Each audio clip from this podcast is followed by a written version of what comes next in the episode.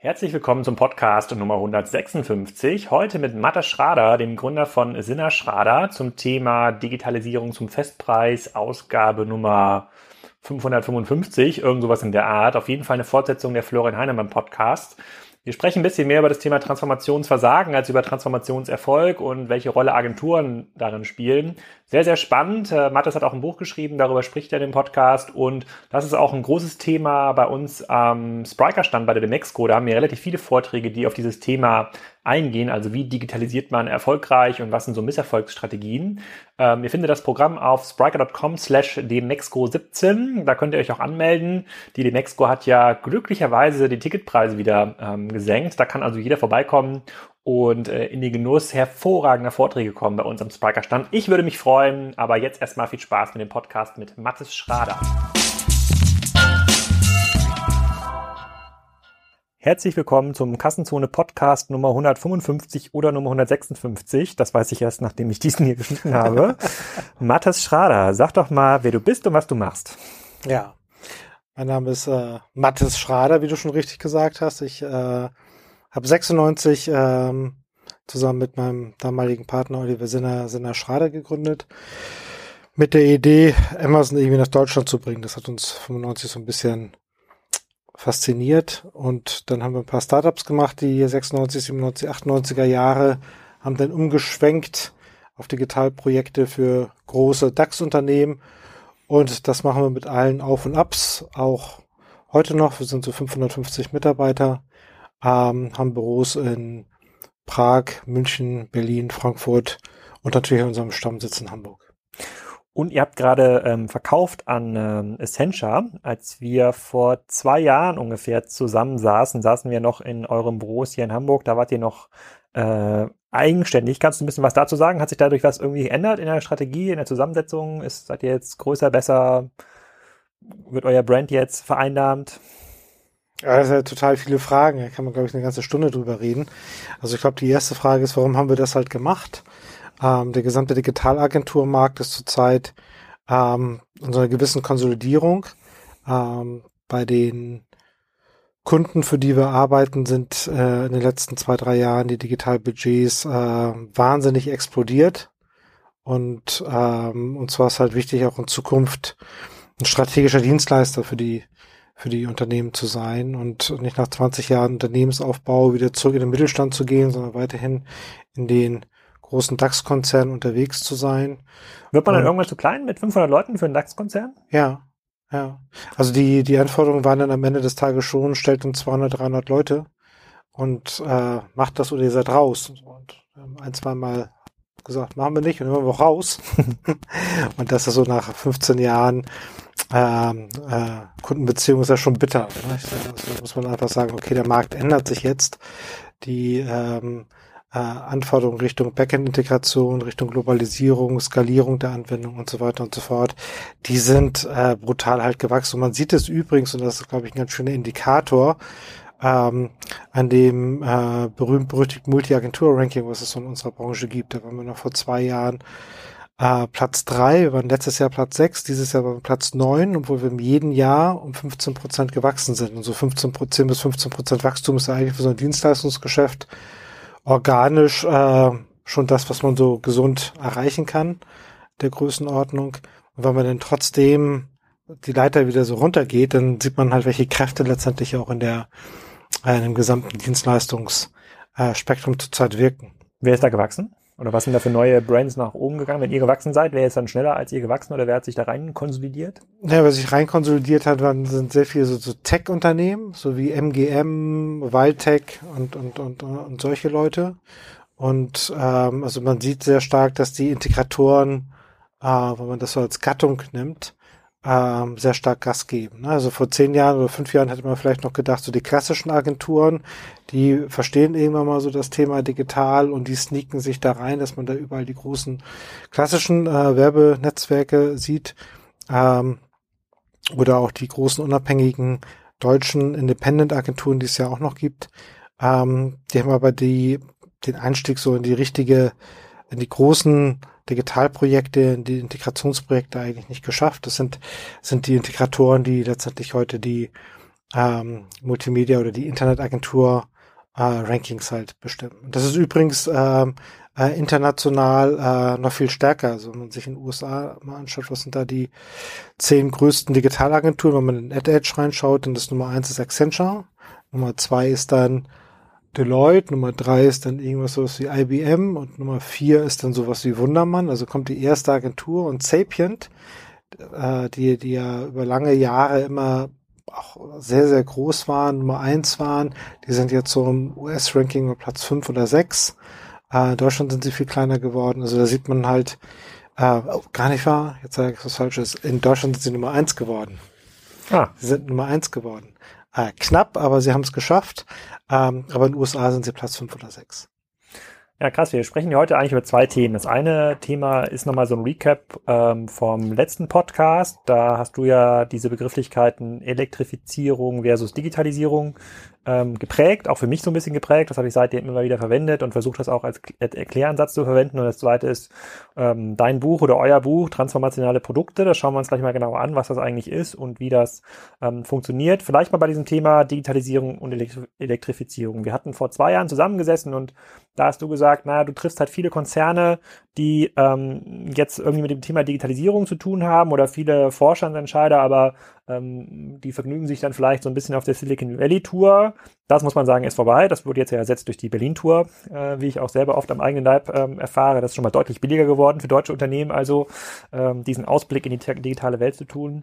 Ähm, aber im Grunde genommen ähm, tun sie dann die falschen Dinge oder sie tun die richtigen äh, Dinge, aber zum falschen Zweck. Und zwar elektrifizieren sie in irgendeiner Form die bestehenden Prozesse in den Unternehmen und wollen das bestehende Geschäftsmodell einfach so ein Stückchen digitalisieren und du verstehst eigentlich Digitalisierung als was viel ganzheitlicheres, so Umbruch von Geschäftsmodellen, von Erlösströmen, von Unternehmensstrukturen und das ist etwas, was du ganz, ganz ähm, selten erlebst. Jetzt sagst du, bricht die Rolle von Agenturen etwas um, beziehungsweise wird immer fordernder. Deswegen habt ihr euch jetzt auch Accenture ähm, angeschlossen. Ähm, jetzt sind zwei Jahre vergangen. Wir haben ja einen großen Appell an dem Podcast gemacht äh, vor, vor zwei Jahren, um den Markt mal aufzurütteln. Ist denn dieser Appell angekommen? Uh, also ich glaube, was ich schon, ähm, ich glaube, das Elektrifizierungsthema ist nicht mehr so das, das, das, das wesentliche Thema. Also mit Elektrifizierung habe ich ja gemeint, tatsächlich bestehende Geschäftsprozesse ähm, aus den, aus den Geschäftsprozessen, aus den Unternehmensprozessen, aus den Backend-Prozessen nach vorne zu propagieren. Das wurde, glaube ich, schon auf bisschen breiterer Basis halt verstanden, dass das nicht der Weisheit letzter Schluss ist, ähm, sondern dass es mehr darum geht, sowas wie User Experience und, und, mehr so vom, von der Customer Centricity vom, vom, vom Endkunden zu kommen. Trotzdem, was man beobachtet, ist, dass auch dieser Ansatz wieder sehr unternehmensberaterisch letztendlich halt umgesetzt wird. Also es gibt Dutzende von Projekten in großen Konzernen in Deutschland. Was wird da gemacht? Es wird so eine Customer Journey Analyse gemacht. Hast du vielleicht schon mal so gesehen, wenn so Leitsordner produziert, an welchen Touchpoints äh, findet eigentlich äh, heute ähm, mit dem mit dem Konsumenten eigentlich ein digitaler Kontakt statt und wie könnte der eigentlich optimalerweise aussehen? So und und ich glaube, dass das, das kann man irgendwie alles machen. Da kann man sicherlich auch das eine oder andere an Optimierungspotenzial halt heben. Am Ende des Tages, glaube ich, aber ist das auch grundsätzlich wieder der, der, ein komischer Ansatz. Also man, man stelle sich das jetzt mal vor, äh, man, man würde in der Haut des äh, von, von Mark Zuckerberg oder den, den Google-Gründern sozusagen stecken und man würde jetzt versuchen, so ein Produkt wie Google oder Facebook dadurch ähm, äh, zu entwickeln und zu optimieren, indem man so eine Customer Journey Analyse macht. In welchen Momenten sucht der Mensch eigentlich mit Google? Ne, macht er das in der S-Bahn, auf der Toilette, sozusagen am Arbeitsplatz und wie sehen genau so diese Use Cases aus? Oder Facebook, wie nutzt ein Mensch das eigentlich? Ja, und da, da kannst du ja, da kannst ja Leitsordner mit füllen. Meinst du, dass Facebook und Google keine Customer Journey Analyse macht? Nein, machen die nicht. Wo weißt du das denn? Bin fest von überzeugt. Ich habe noch keinen bei Google und bei Facebook getroffen, der Customer Journey Analyse macht. Das wäre mal interessant, wenn da jemand von Google und Facebook zuhört. Immer fragen, immer fragen. Ich glaube, die machen das halt nicht. Ja. So, ich habe auch niemanden getroffen, der es halt macht. So, aber ähm, aber es ist natürlich ein, ein Thema, was man methodisch extrem gut aufbereiten kann. Ne? Also wo du ganze äh, Beraterstämme sozusagen durch die ähm, äh, wochenlang und monatelang äh, sich halt mit diesem Thema äh, beschäftigen sollen. Ich glaube, die die Schwierigkeit äh, ist da drin eigentlich, wie baue ich denn eigentlich jetzt ein digitales Produkt, was am Ende des Tages halt wirklich ein, ein Value hat für den, für den Nutzer und am Ende des Tages auch ein Value hat für das Unternehmen. Das ist halt echt eine ganz harte Frage. Ne? Das ist natürlich leicht hervorgebrabbelt und sagt, machen wir noch tolles digitales Produkt. Das muss halt ein USP haben und das muss zehnmal bessere User Experience haben und es muss ähm, äh, ein Geschäftsmodell haben, was äh, nachhaltig halt trägt. Vielleicht nicht im ersten, zweiten, dritten Jahr, aber irgendwann mal muss es ja unser bestehendes Geschäft substituieren können. Wir sind ja alle im Fluch der großen Zahlen und was nützt mir eine Million Profit, äh, wenn ich eine Milliarde heute habe. Also muss ich da irgendwie ein großes Rad drehen, ein richtiges Blockbuster-Produkt sozusagen bauen. Ähm, so, das sind schon harte, ähm, sind schon harte äh, Fragestellungen und, und das beantwortet man, glaube ich, nicht einfach mit so einem äh, Zweiseiter in, in der Marketingzeitschrift und deshalb habe ich gesagt, muss man sich selber da mal klar werden, wie könnte das eigentlich funktionieren und das war ich der Anlass, das Buch halt zu schreiben ähm, und das mal so ein bisschen aufzudröseln, was die eigentlichen Erfolgsgeheimnisse sind der ähm, der, der, der GAFAs oder auch der ähm, Plans, die da hinterherkommen, nicht? Also die Bookings und ähm, die äh, LinkedIns und die Netflix. Ist genau, ich glaube, diesen Begriff GAFA hast du auch in dem Interview zum ersten Mal ähm, genannt. Der hat ja auch geprägt. Ähm, auf jeden Fall, ich weiß gar nicht, ob von, von wem er ursprünglich mal kam, aber es wird, er wird jetzt mittlerweile oft verwendet, auch in der deutschen Presselandschaft. Ähm, also Google, Apple, Facebook und Amazon, wobei aus meiner Sicht ist ganz klar Amazon da der große, große Treiber in diesem Ökosystem. Das war vor zwei Jahren auch noch nicht so ähm, der Fall. Mittlerweile ist es aber ähm, ganz klar so. Ähm, aber vielleicht kommen wir mal so ein bisschen zum, zum Zustand dieser Digitalisierungsprojekte in Summe. Ich glaube, vor zwei Jahren war es auch noch nicht so hart wie heute. Also mm, ob das jetzt ein Apple ist oder ein Tesla oder ein Amazon, die den Markt antreiben, das ist für jedes Unternehmen ein bisschen anders. Ein Airline ist irgendwie anders betroffen als ein Automobilhersteller, der ist wieder anders betroffen als ein Händler. Alle sind aber irgendwie ähm, ähm, betroffen. Ähm, wie gehen denn große Unternehmen, die du auch triffst, wir müssen ja, müssen ja gar nicht über Kunden von euch reden, aber wie gehen die denn heute klassischerweise vor, wenn offensichtlich allen bewusst ist, das Geschäft verändert sich, ähm, das bestehende Business wird in irgendeiner Form nicht mehr zum Erlös beitragen in fünf Jahren oder in zehn Jahren. Ähm, andere Unternehmen, wie jetzt der, der CEO der Hoffmann-Gruppe, hat der Kontorin gekauft, hat gesagt, ich glaub nicht, dass das Geschäft von Hoffmann in zwei Jahren, dass das noch irgendeinen relevanten ähm, Zusatzertrag bringt. Das ist sehr radikal, ähm, aber wenn das so ist, wie gehen die denn gerade vor? Wirst du dann nicht auch oft als CIO an, angesprochen, gesagt, so Mathis, könntest du nicht hier der Digitalchef werden und bei Airline XY hier mal den ganzen Kram umkrempeln? Nö, die Angebote habe ich noch nicht bekommen. Nein? Oh, das Nö. muss ich notieren mir das kurz mal. Ich werde immer gefragt nach äh, CIO-Kandidaten. Ja. ja, aber ich habe auch einen Job. Alles ja. gut. ja. aber, aber siehst du da, also was ist das aktuelle Vorgehen, was du momentan beobachtest? Das, das, das aktuelle Vorgehen ist noch sehr stark äh, doch davon geprägt, äh, am Ende des Tages äh, so eine Mischung zu haben aus Elektrifizierung und, und, und User Experience. Also dieses Wort User Experience ist halt eins, was, was extrem stark natürlich von der Industrie auch gepusht wird. Ne? Also so Unternehmen wie Adobe beispielsweise pushen das halt extrem stark ähm, und sagen, wenn ich, wenn ich äh, schaffe, eine gute digitale User Experience zu bauen, dann habe ich eigentlich schon Produkterfolge. Dann, dann kommt da losströmen, weil das ist alles Experience. Und ich glaube, das ist war nicht äh, zu kurz gesprochen. Also ich kann ja das heißt, das heißt, die User Experience hat die Kanalexzellenz abgelöst. Könnte man vielleicht ja. sozusagen so sagen. Ähm, also das ist, glaube ich, einfach das neue Buzzword, was, was in der Industrie zurzeit da ist. Und, und ich glaube, dass ähm, das Experience und User Experience, das ist natürlich, das sind alles gute Hygienefaktoren ähm, die aber am Ende des Tages halt nicht bestimmend sind, ob ich ein gutes digitales Produkt habe. Und, und, und diese digitalen Produkte zu bauen, das ist der eigentliche Schmerz. Und der wird am Ende des Tages, ähm, wird er noch versucht natürlich zu vermeiden. Weil äh, es ist mit einer Risikobereitschaft halt versehen. Erst mit, und, und was sind eigentlich diese digitalen Produkte? Es sind ja am Ende des Tages äh, Produkte, die extrem stark auf den, auf den auf den Endkunden, auf den Nutzer zugeschnitten sind. Und damit haben sie eine disruptive Kraft auf die eigene Organisation, weil die eigene Organisation eines Großkonzerns ist ja eben nicht auf den Konsumenten zugeschnitten, sondern ich habe da meine klassischen Silos, du kennst das, Vertrieb, Marketing, ähm, IT, äh, Produktentwicklung ähm, und so weiter und so fort, je nach Branche. So, und, und wie kriege ich das in diesem machiavellistischen System letztendlich halt unserer Kunden eigentlich hin, diese unterschiedlichen Silos wieder zu fokussieren auf den originären Nutzen, den ich halt dem Endkunden sozusagen biete. So, und, und alle müssen irgendwie kooperieren, alle Abteilungen, alle Einheiten.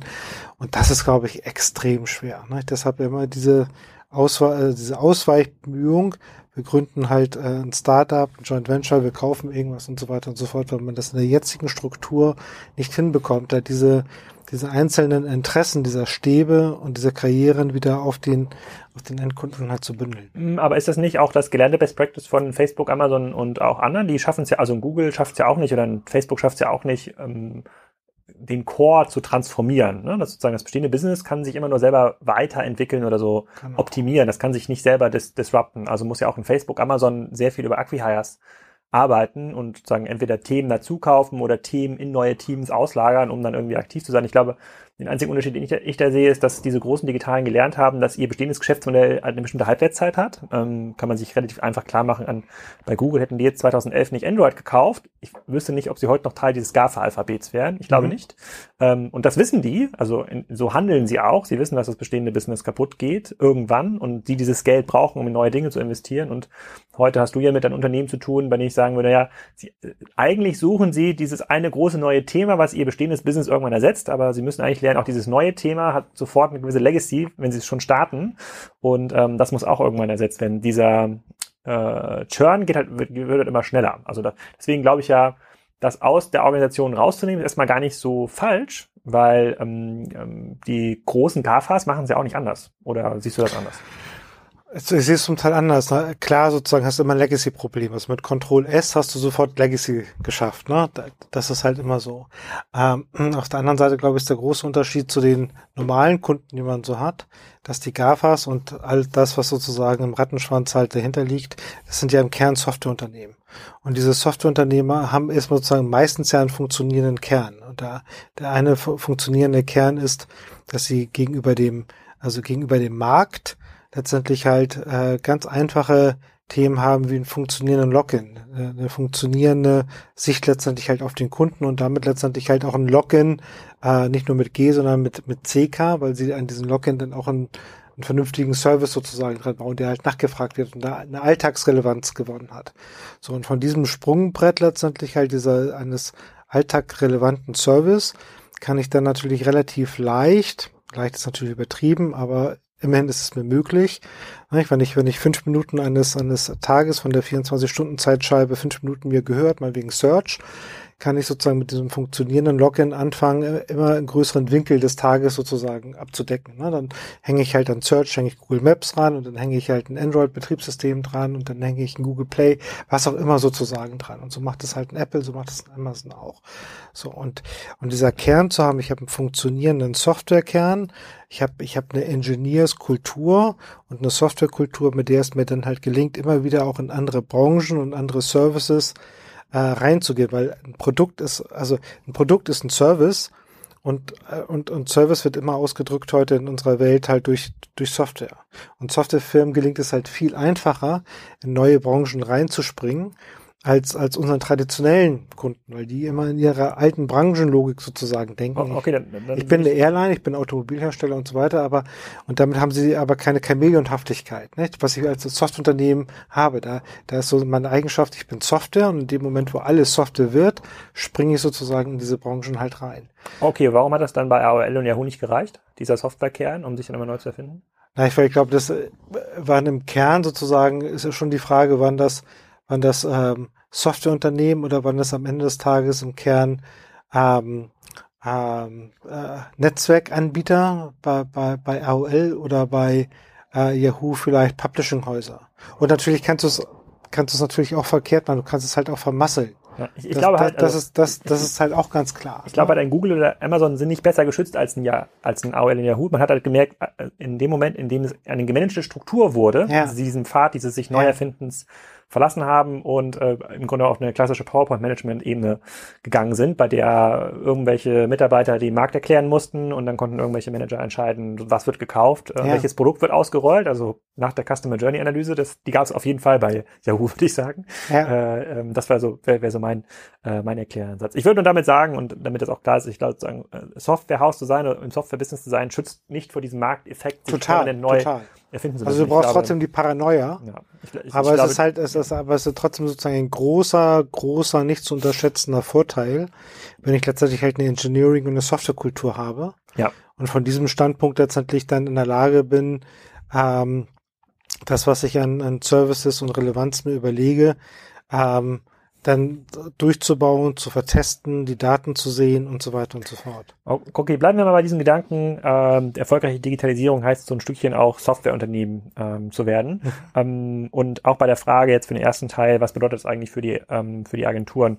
Ähm, heißt das denn, dass man heißt das denn für die Unternehmen, dass man eigentlich so Softwareentwicklung gar nicht mehr auf Agenturen, Dienstleister auslagern muss, sondern dass man es in irgendeiner Form ähm, insourcen muss. Das war auch eine Frage aus der WhatsApp-Gruppe jetzt im Bereich, was kannst du eigentlich ähm, beantworten? Also es ist diese 200, 300 Leute, die du gerade genannt hast, dass das eine Anforderung ist von einem Konzern, der sagt, komm, Mathis, stell mir mal 200 Leute. Heißt das, leih mir mal 200 Leute aus, damit ich diese Kompetenz irgendwie aufbauen kann und vielleicht auch ein, du, nach einem Jahr würde ich gerne das Recht haben, 100 davon abzukaufen. Ist es, ist es das, äh, wo sich da Ja, ich glaube, dieses Spannungsverhältnis zwischen Insourcing und Outsourcing wird es halt immer geben. Ähm, ich glaube, wenn man die Unternehmen fragen würde, würden die meisten Unternehmen sagen, am liebsten hätte ich diese Kompetenz intern und ich würde es halt am liebsten insourcen.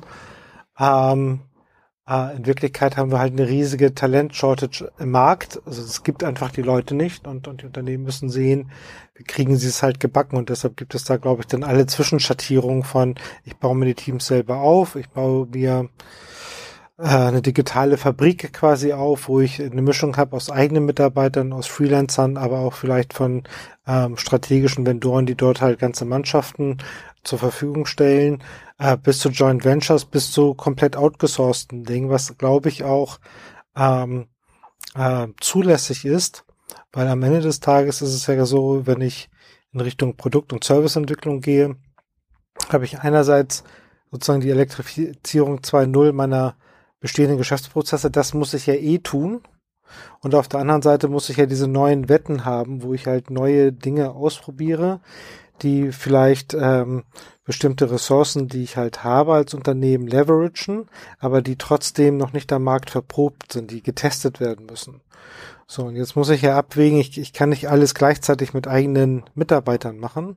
Das heißt, ich muss gucken, welche Wetten und welche Themen besetze ich jetzt mit eigenen Mitarbeitern, welche mit Freelancern, die ich halt steuere und wo habe ich Themen, wo ich sage, die sind entweder so interessant, die muss ich selber machen und die langweiligen Dinge mache ich sozusagen mit Dienstleistern oder umgekehrt.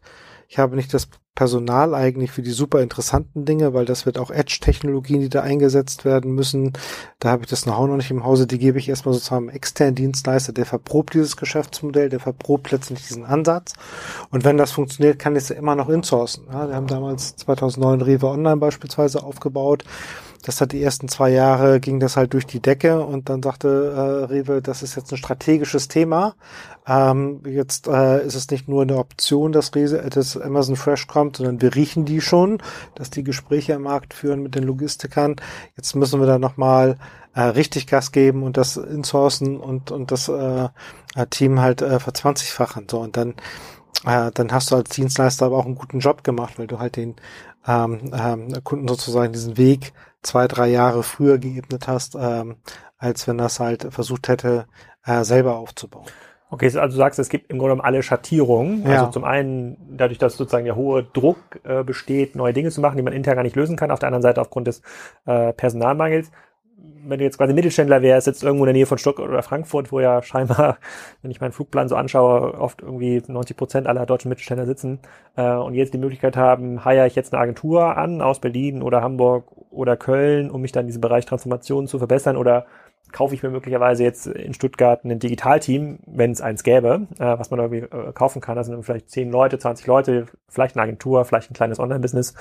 Ähm, was würdest du denen empfehlen? Was sollen die machen? Weil äh, meisten sind ja so ein bisschen ratlos, weil ihnen der Zugang zu diesem Markt fehlt. Sie wissen nicht, wer ist eigentlich gut, was ist eigentlich ein CTO, was für Rollen, wie müssen die Rollen besetzt werden, wie kommt man am schnellsten rein?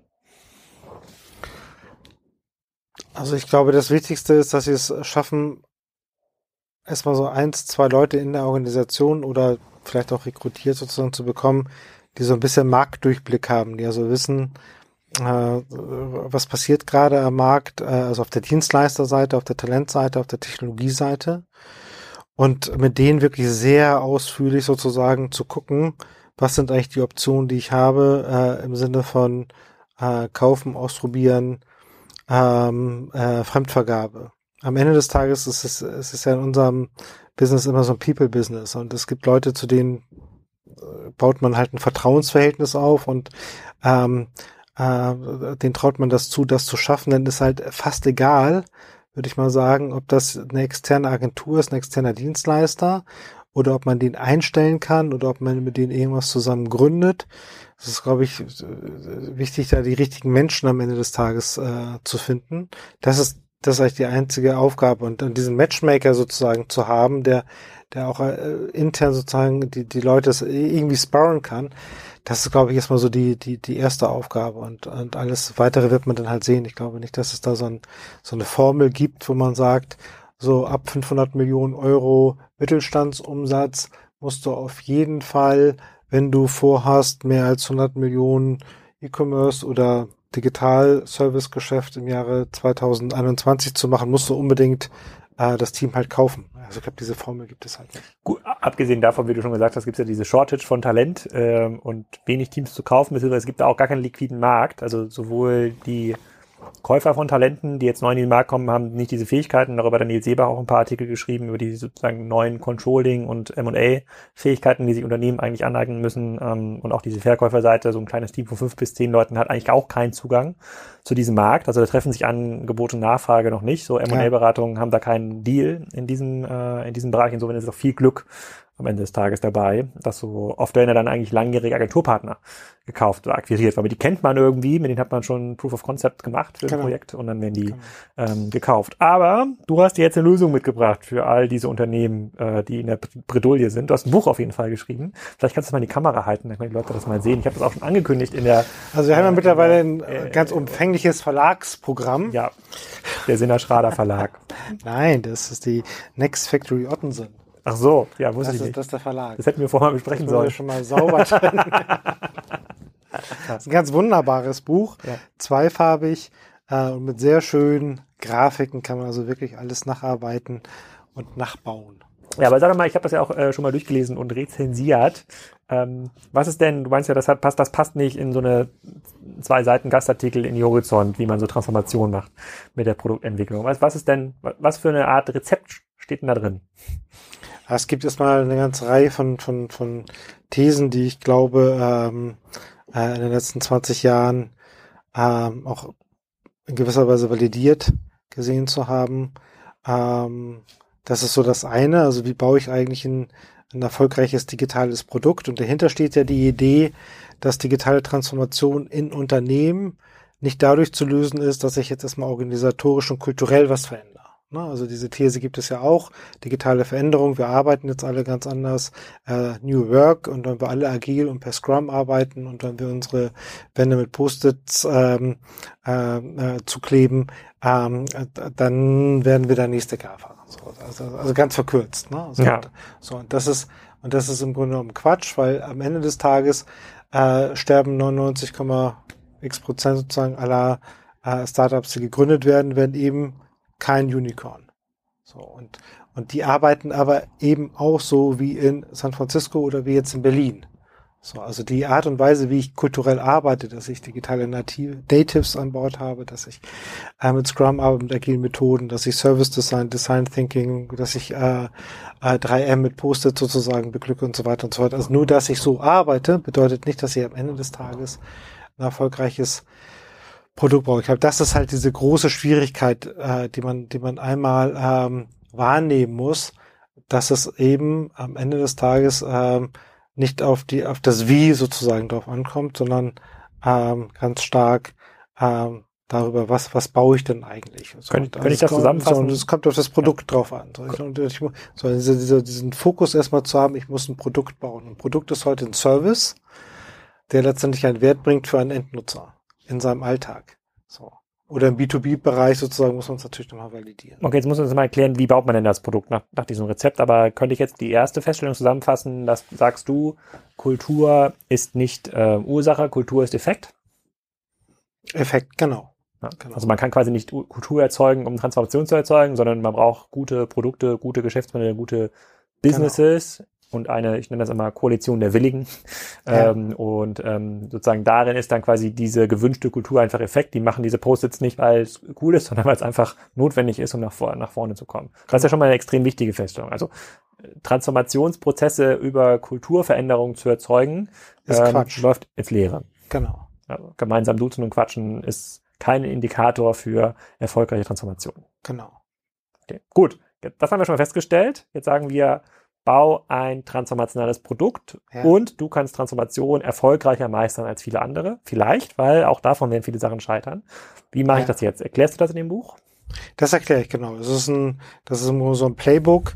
Also es wird einmal erklärt, äh, was die Eigenschaften transformationaler Produkte sind, äh, wie diese Services halt aussehen, was die Eigenschaften dieser Services darstellen, wie ist der Kontext zwischen User Experience auf der einen Seite, äh, Bild in Marketing, also wie vertreiben sich eigentlich solche Produkte, wie kommen sie eigentlich in den Markt, ähm, was hat das eigentlich mit der Plattformökonomie sozusagen ähm, auf sich, wie ist das eigentlich miteinander verschränkt, also diese ganzen Dinge, die eher so einen deskriptiven Charakter haben, wie transformationale Produkte aussehen, wenn auf der einen Seite beschrieben sozusagen ist die Dekodierung äh, dessen, was wir an erfolgreichen ähm, äh, Produkten heute sehen, ob das jetzt die GAFAs sind, aber natürlich auch die Bookings und, und, und die, die Netflix und die LinkedIns.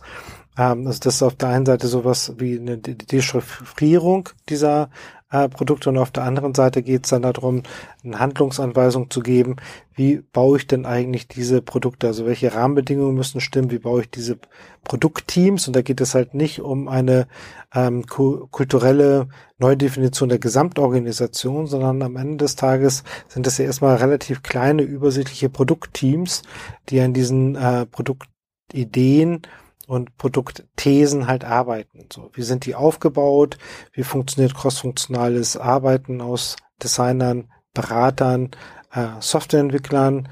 Ähm, wie lege ich eigentlich solche Stage Gates fest, um festzustellen, wann muss ich dann eigentlich eine Produktentwicklung halt abbrechen, ähm, weil ich einfach feststelle, pff, also dieses Produkt wird wahrscheinlich nicht ähm, äh, die Überlebenswahrscheinlichkeit des Unternehmens äh, positiv beeinflussen und ich muss dann halt ähm, entweder ein Pivot machen oder ich muss dann letztendlich die Ressourcen auf andere Produktideen sozusagen setzen. Also es, es, ist, es ist nicht ein Buch sozusagen, was sagt, wenn ich das jetzt erfolge, eins zu eins mit einem Produktteam, dann kommt hinter ein transformationales Produkt raus, sondern es beschreibt letztendlich, wie eine Organisation verschiedene Wetten bauen kann, um mit verschiedenen parallelen Produktteams sozusagen äh, eine Produktpipeline sich aufzubauen. Ähm, und ich glaube, am Ende des Tages geht es halt nur über Produktpipelines ich auch viele Wetten und je nach Unternehmensgröße ähm, sind es dann n gleich 1 oder n gleich 20 oder n gleich 30 ähm, erschaffen kann, mir eine Relevanz wieder im Digitalen zu erarbeiten. Okay, und wie, wie kann ich diese Wetten definieren? Weil offensichtlich sagst du ja, die Customer Journey Analyse ist kein guter Ratgeber, um Wetten zu äh, Wetten ja, die zu Customer Journey Analyse im Philosophieunterricht haben wir, glaube ich, irgendwann in der siebten, achten Klasse, ich glaube, das war von Platon das Höhlengleichnis. Ne? Das, man sieht irgendwie sozusagen, draußen ist halt Leben, man selber ist halt gefesselt hinterm Stein und man sieht dann irgendwelche Schatten sozusagen an der Wand. Und das ist ja Customer Journey Analyse. Also man sieht irgendwelche Artefakte, dass Leute irgendwas mit einem digitalen ähm, äh, Interface sozusagen machen und glaubt, das ist halt das Wahre.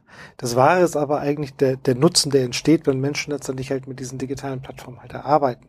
Sondern an diesen Kern, den muss ich halt letztendlich halt für mich ähm, erarbeiten und der hilft mir sozusagen nicht äh, eine Customer Journey Analyse, ähm, die jetzt alle möglichen äh, Variablen analysiert, ähm, wie Menschen mit diesen Interfaces sozusagen zusammenarbeiten. Das explodiert ja auch komplett. Ja, also wenn ich, wenn ich ein, also ich, wenn ich mir einen einfachen Service wie Search anschaue, ist, ne, das ist eine totale Binse, ein 20 Jahre alter Use Case und jetzt ist die Aufgabe, wie mache ich daraus jetzt eine Customer Journey Analyse sozusagen in allen Facetten, mit allen integrierten Features sozusagen, wo das vorkommt oder macht man eine Customer, Customer Journey Analyse über die Nutzungsszenarien von Amazon. Das ist ja völliger Quatsch. Ja, das braucht, das braucht einfach kein Mensch. Okay, und, und, und, aber wie kommst du zu deinen Wetten? Also du musst ja irgendwie Wetten definieren. Das eine ist ja, wie ist eigentlich der Weg, diese Wetten, also wie sieht das Organigramm aus, wie muss man quasi diese Wetten zwischendurch be bewerten, aber bleiben wir bei dem 500 Millionen Euro Mittelständler. Den hatten wir auch im letzten Podcast, glaube ich, schon als Beispiel ja. äh, äh, genannt. Der ist irgendwie jetzt tätig im Bereich äh, B2B und stellt C-Teile her. Ja? Der ist irgendwie Zulieferer für andere ähm, äh, äh, sozusagen weiterverarbeitende Gewerke. Der hat jetzt irgendwie auch gelernt, huh, Digitalisierung scheint mir irgendwann äh, äh, zu treffen. Wie findet der jetzt diese Wetten? Also der muss ja irgendwas tun. Vielleicht, wenn er jetzt deinem Organigrammvorschlag irgendwie folgt und sagt, du musst jetzt irgendwie vielleicht fünf Sachen gleichzeitig machen, du musst es immer jederzeit ja. reviewen, ähm, aber was heißt denn, ist, ist es dann eine Wette, du verkaufst einfach mal C-Teile bei Amazon oder ist das überhaupt eine Wette in dieser Logik, die du beschreibst? Naja, sozusagen die, die, die Wurzel sozusagen, wie ich, wie ich anfange in Richtung Produktentwicklung zu gehen, ist ja immer Ende des Tages sozusagen der Nutzer oder der, der Endkunde vielleicht in der B2B-Welt. Das heißt, ich fange immer letztendlich am Anfang beim Nutzer an. So, was ist das Problem vom Nutzer? Wie ist sein Alltag heute? Und daraus generiere ich dann halt Insights, ähm, wie ich letztendlich halt sein ähm, sein Leben, sein Alltag oder sein Beschaffungsverhalten halt optimieren kann. Ne? Wo drückt bei denen der Schuh? Und das Interessante ist ja, diese äh, diese diese Methoden, diese Ideation-Methoden, ob das jetzt äh, Service Design ist, Design Thinking und so weiter und so fort, die gibt es ja alle und die sind auch erprobt. Und ähm, ähm, und ich glaube, das ist gar nicht mal sozusagen die Schwierigkeit, auf diese Ideen zu kommen. Ich glaube, die die Schwierigkeit ist darin, äh, erstmal mit einer gewissen Nachhaltigkeit eine, eine, eine, Pipeline von Ideen sozusagen aufzubauen. Also diese Ideation-Prozesse und, und Workshop-Prozesse, die es heute gibt, die erinnern mich immer so ein bisschen an, an ich mache jetzt mal einen Hackathon zu, zu Alexa und dann habe ich irgendwie einen coolen Skill und dann ist die Welt halt irgendwie in Ordnung. Aber das ist natürlich Quatsch. Also das ist ja einfach nur eine Simulation letztendlich halt von Innovation. Also ich muss wirklich dazukommen, in diesen Ideation und Design Thinking Prozessen ähm, in einer gewissen kritischen Breite und Menge echte äh, Probleme von echten Menschen anfangen zu lösen sozusagen. So und wenn ich wenn ich diese wenn ich diese Kandidaten für Produkte äh, gefunden habe, dann muss ich in verschiedenen weiteren Schritten gucken. Okay, jetzt habe ich irgendwie ein charmantes Problem oder eine charmante Lösung für ein echtes Problem eines Kunden gefunden äh, ist dahinter eigentlich eine Business-Idee? Also kriege ich daraus letztendlich halt aber auch ein Business kreiert oder eine Fantasie, dass dieses, dass dieses äh, Produkt, was ich auf diese Art und Weise entdeckt habe, es ist ja eher ein Entdeckungsprozess, dass ich damit äh, ähm, auch die Überlebenswahrscheinlichkeit meines eigenen Unternehmens dadurch äh, erhöhe, dass ich am Ende des Tages ein Service, ein Geschäftsmodell entwickle, ähm, was mich halt nach vorne trägt. Das ist halt bei vielen dieser Service Design Ideation Prozess eben nicht der Fall. Da baue ich nette kleine Features und Services, wo ich sage, das ist aber ganz nett. Das, daran hat ja noch niemand gedacht so richtig und das ist ja, hm, und dann, und dann, dann muckel ich sozusagen rum und dann habe ich nach einer Woche irgendwie in so einem Google Sprint irgendwas halt gebaut. So. Aber ist das am Ende des Tages halt tragfähig? So. Und deshalb glaube ich, ähm, ist das halt dieser komplexe Prozess, echt an die echten Probleme zu kommen, echte Ideen zu haben, kreative ähm, äh, Problemlösungsthesen sozusagen zu haben, Produktthesen zu formulieren und dann kontinuierlich zu sagen, okay, jetzt baue ich dann einen Prototyp, ich baue ein MVP, ich bringe es halt vielleicht sozusagen in einem Markt sogar zum Laufen und davon habe ich dann fünf, sechs, sieben, acht Stück. So, es ist kein ähm, ähm, Thema, glaube ich, was, was losgelöst läuft, dass ich eine Silberkugel habe, die schieße ich ab und dann, äh, der musste ich halt gerade durchlaufen. Okay, abgesehen von dem Vorwurf, dass wahrscheinlich der verantwortliche Vorstand äh, diese Mittelständler, Mittelständler sagen würde, aber Herr Schrader, wir machen das doch schon permanent, Verbesserungen im Sinne des Kundes und der Prozesskette, ähm, den man wahrscheinlich auch ein bisschen entkräften kann, wenn man ein paar Beispiele nimmt. Ähm, wer macht denn das dann? Also wenn du sagst, so fünf, sechs, sieben Wetten, das ist jetzt ja nicht ganz unaufwendig, da braucht ja jede Wette braucht ja ausreichend Zeit, auch Ressourcen, Umsetzungspower. Wer im Unternehmen ist denn für diese Wetten zuständig? Ist das dann so ein IT-Team, äh, so, ein, so ein Digital-Team, was dann dafür zuständig ist? Macht das eine Agentur? Muss man das bereichsübergreifend machen? Also macht quasi der EDV-Bereich eine Wette, der Vertriebsbereich eine andere Wette und der Produktionsbereich eine, eine dritte Wette? Wie sieht das denn aus? Das ist halt total unterschiedlich. Also ich glaube, das, das Charmante an dem Modell ist, äh, dass es erstmal agnostisch ist zu den heutigen ähm, äh, Silo-Strukturen in den Unternehmen. Ne? Also die, die Koalition der Willigen, wie du es halt genannt hast, ich einen sehr schönen Begriff. die kann es ja überall geben. Die kann es halt in einer Niederlassung geben, die kann es in einer in einem Fachbereich geben, die kann, es in der IT geben. Ähm, ähm, und ähm, genau, also ich glaube, das kann man, glaube ich, nirgendwo optimalerweise ansetzen. Ich glaube, was viel wichtiger ist, dass man es schafft, diese, diese, diese Produktteams halt zu bauen. Und das ist eigentlich dieser, dieser, dieser Schritt, zu sagen, okay, was, wenn ich so ein Produktteam habe, aus was für Leuten bestehen die eigentlich? Also ich brauche die Softwareentwickler, ich brauche die Designer, ich brauche die Businessleute und ich brauche letztendlich halt, und die brauchen ähm, äh, eine gewisse Freiheit sozusagen in ihrem Vorgehen, in ihrem Testen, in ihren Arbeiten letztendlich halt mit dem äh, mit den mit den Endnutzern, Endnutzern erstmal äh, frei zu laufen. Und gleichzeitig brauche ich aber auch eine Governance letztendlich auf dem Prozess, weil ich kann mir das natürlich nicht leisten, jetzt 100 Teams parallel laufen zu lassen. Jedes Team hat irgendwie 20 Mitarbeiter, sondern da brauche ich natürlich schon äh, eine Governance drauf und, und eine Steuerung. Und dann ist halt die spannende Frage, wer hat denn da am Ende des Tages halt die Governance drauf? Wer ist dann eigentlich jetzt am Ende des Tages final der Programmverantwortliche für diese ganzen parallelen Produktpipeline-Streams, die ich sozusagen aufbaue? So, und ähm, da ist meine These, wird meistens der, der, der CEO sein. Der kriegt von seinem Aufsichtsrat am Ende des Tages die Digitalisierungsagenda und ähm, ähm, der muss eine Governance-Struktur dafür halt ähm, äh, aufbauen. Und äh, du hast ja das Buch, du bist rausgekommen damit vor zwei, drei Monaten ungefähr? Im März kam das raus, genau. Im, Im März kam das raus. Gibt es schon das erste transformationale Produkt aufgrund deines Rezepts am, am Markt? Keine Ahnung, also ich weiß von keinem.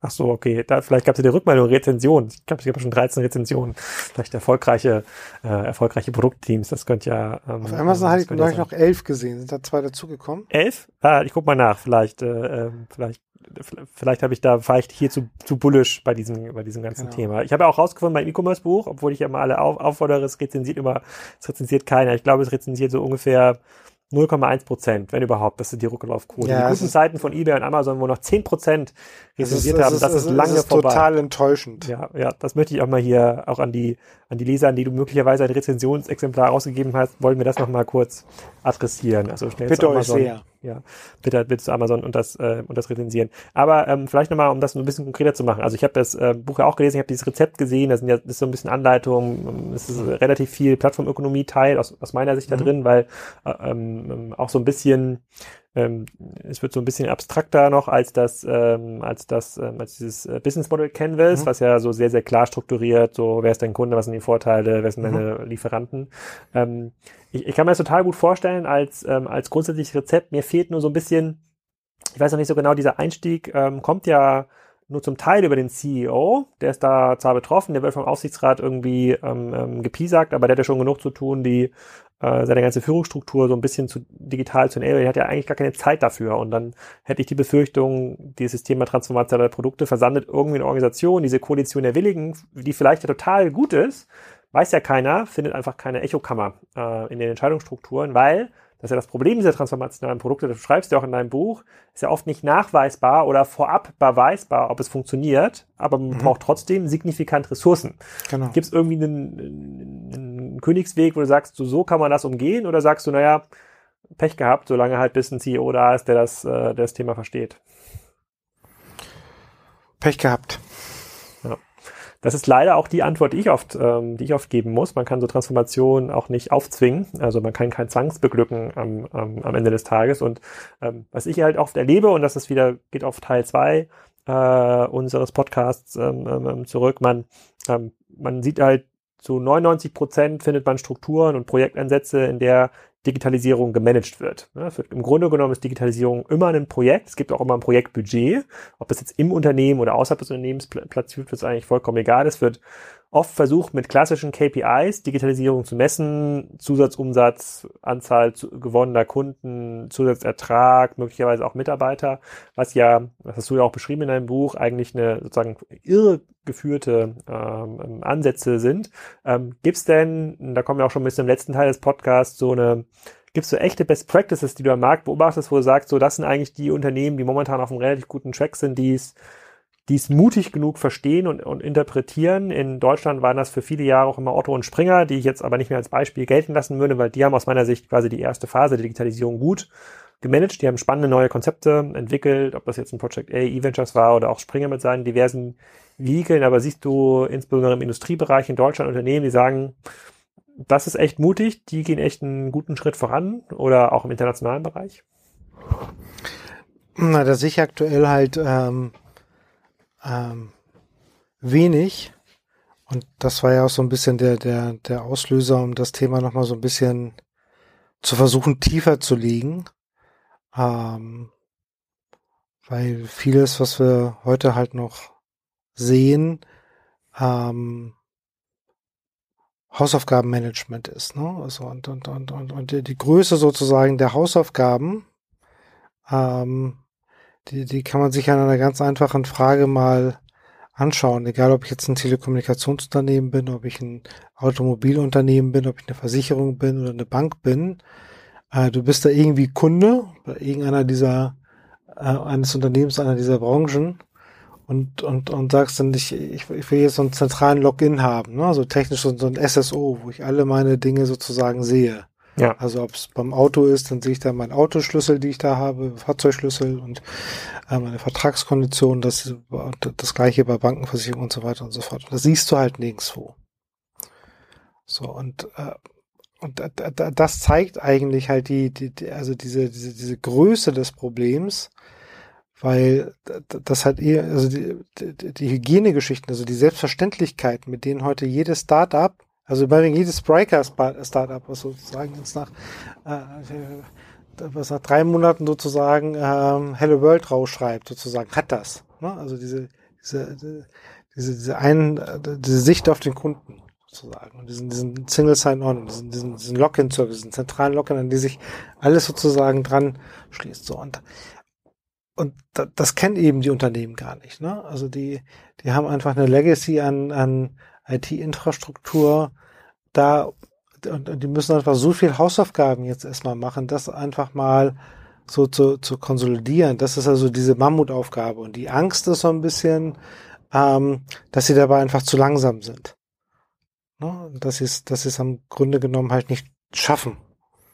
So, ja, und, aber das wäre eine, das wäre eine traurige Erkenntnis. Also es wäre ja eine doofe, naja, aber das, das wäre wär ein doofes Schlusswort heute für den. Äh, für ja, aber das ist, aber das ist ja das, was mich halt bewegt, ne? wo ich, wo ich, äh, was uns wieder sozusagen zu Accenture sozusagen führt, weil ich glaube, wir haben, wir haben, komm, wir haben 96 angefangen, dann haben wir, da haben wir 95 haben wir Amazon gesehen, gesagt, jetzt, jetzt müssen wir ähm, äh, sowas wie Amazon Deutschland machen, da haben wir Libri.de gebaut und Bücher.de und so weiter und wir haben dann haben wir 96, 97 haben wir eBay gesehen in den USA und gesagt, oh, jetzt äh, brauchen wir auch sowas an Ricardo gebaut.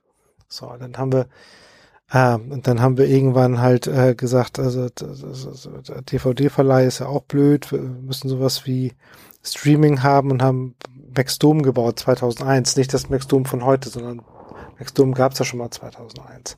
Alles sozusagen fertig gebaut. Und das, und das ist jetzt fast 20 Jahre her, sozusagen. Und all diese Projekte sozusagen und all diese Themen haben ja nicht überlebt.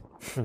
Ja, also die, also wir haben heute, wir haben für Fireball die ersten Textanzeigen damals gebaut, äh, bevor es sowas wie AdWords gab. Was war Fireball hier für die jüngeren Hörer? Fireball war meine Suchmaschine, die gehörte Gruner und Ja, hatte 24 Prozent Marktanteil, war nach, nach äh, Alta Vista die zweitgrößte Suchmaschine im deutschsprachigen Markt. Ähm, und ähm, Bertelsmann hat die Digitalaktivitäten äh, eingestellt und äh, dafür den Free Content gekauft, nämlich RTL. Also wenn sich heute die Verlage darüber beschweren, ähm, dass das Internet äh, so eine kostenlose Kultur hat. Die Verlage haben Privatradio gemacht und Privatfernsehen, da war alles frei. Also da ist das Geld ja reingegangen. Also ja. die erste Digitalisierungswelle sozusagen, sozusagen hat das Privatfernsehen dann halt nochmal groß gemacht und am Leben erhalten. Ähm, also das ist ja im Grunde genommen das, das, was traurig ist. Und, und deshalb ist halt die, der Schritt, den wir jetzt mit Accenture machen, zu sagen, ey, das kann ja noch nicht alles gewesen sein, jetzt die nächsten zehn Jahre.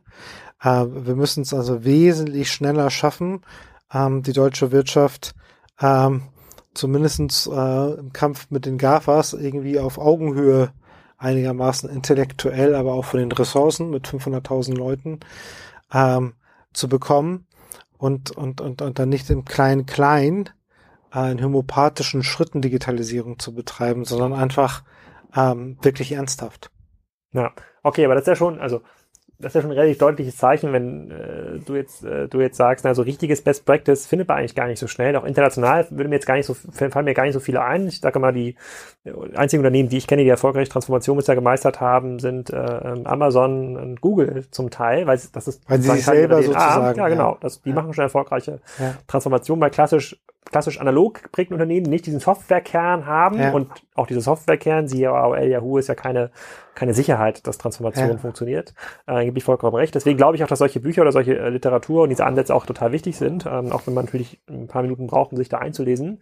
Es kommt halt nicht von selbst, es lässt sich nicht managen, es lässt sich nicht mit einer langen Customer Journey Analyse äh, wegwischen äh, ähm, ähm, von Tisch, wo meine Angst im Grunde genommen ist, dass es fangen jetzt viele Projekte ähm, an. Wir sind ja auch bei vielen Konzernen momentan mit äh, mit, äh, mit Spriker am Start, aber es ist halt oft immer noch so ein Stückchen isoliert und da ist dann die Hoffnung, komm, wir machen jetzt mal zwei, drei Jahre so Nukleus und dann ziehen wir um. Und das, was ich so wahrnehme am Markt, in der, im, sozusagen der Druck, den der Markt irgendwie auslöst, ist ja, eigentlich muss man jetzt richtig Vollgas geben, ja. noch, solange man noch so im Vollbesitz seiner Kräfte und auch Ressourcen ist. Genau. Ähm, weil sozusagen dieser Wandel wird noch, äh, wird noch entsprechend hart genug am Ende des Tages. Ähm, aber dabei kannst du ja zumindest, hast du schon mal eine der besten Anleitungen, die ich bisher gelesen habe. Ähm, ähm der Favorit bisher war immer dieser Business Model Canvas, äh, der so mal aus dieser Startup-Ecke gekommen ist ja. und sagt, komm hier, äh, verbessere meine, mein Produkt, jetzt bietest du schon mal einen ein, kognitive, ein kognitiv anspruchsvolles äh, Rahmenwerk, mit dem man sich da mal so einlesen kann und äh, 20 Jahre Erfahrung von Mathe Schrader. Plus Kapitel 1 fand ich am spannendsten, dass dann hast du ja so eine Blick auf all deine Erfahrungen. Ja, 20 mit, Jahre äh, Mathe ist 29,90 Euro. Ja. das ist fast so gut wie der Spruch von äh, Simon Maybock äh, für seinen äh, Schnaps, der gesagt hat, äh, äh, 40 äh, 40 Prozent für 20 Euro, irgendwie sowas. auch, ähm, auch sehr gut. Ja, vielen Dank. Ich glaube, wir haben auf jeden Fall noch locker Potenzial für einen zweiten Podcast. Das müssen wir immer noch ein bisschen vorstrukturieren. Würde auf die Fragen hier warten, die auf diesen Podcast kommen. Wir sind hier schon äh, an der Grenze zum Inlandsflug. Das ist immer die empfohlene, äh, empfohlene Dauer für einen Podcast. Ich bedanke mich für deine Zeit. Äh, hoffe, dass viele transformationale Produkte da äh, draußen entstehen und stehst hoffentlich auch für Fragen, wenn der Podcast online ist, zur Verfügung. Mach ich gerne, total. Wenn euch das gefallen hat, dann schaut vorbei beim Spriker-Stand bei der Demexco. Ihr findet das ganze Programm auf spriker.com slash demexco17. Ich würde mich freuen, wenn ihr vorbeischaut und wir uns dort weiter über das Thema digitale Transformation und Transformationsversagen unterhalten können.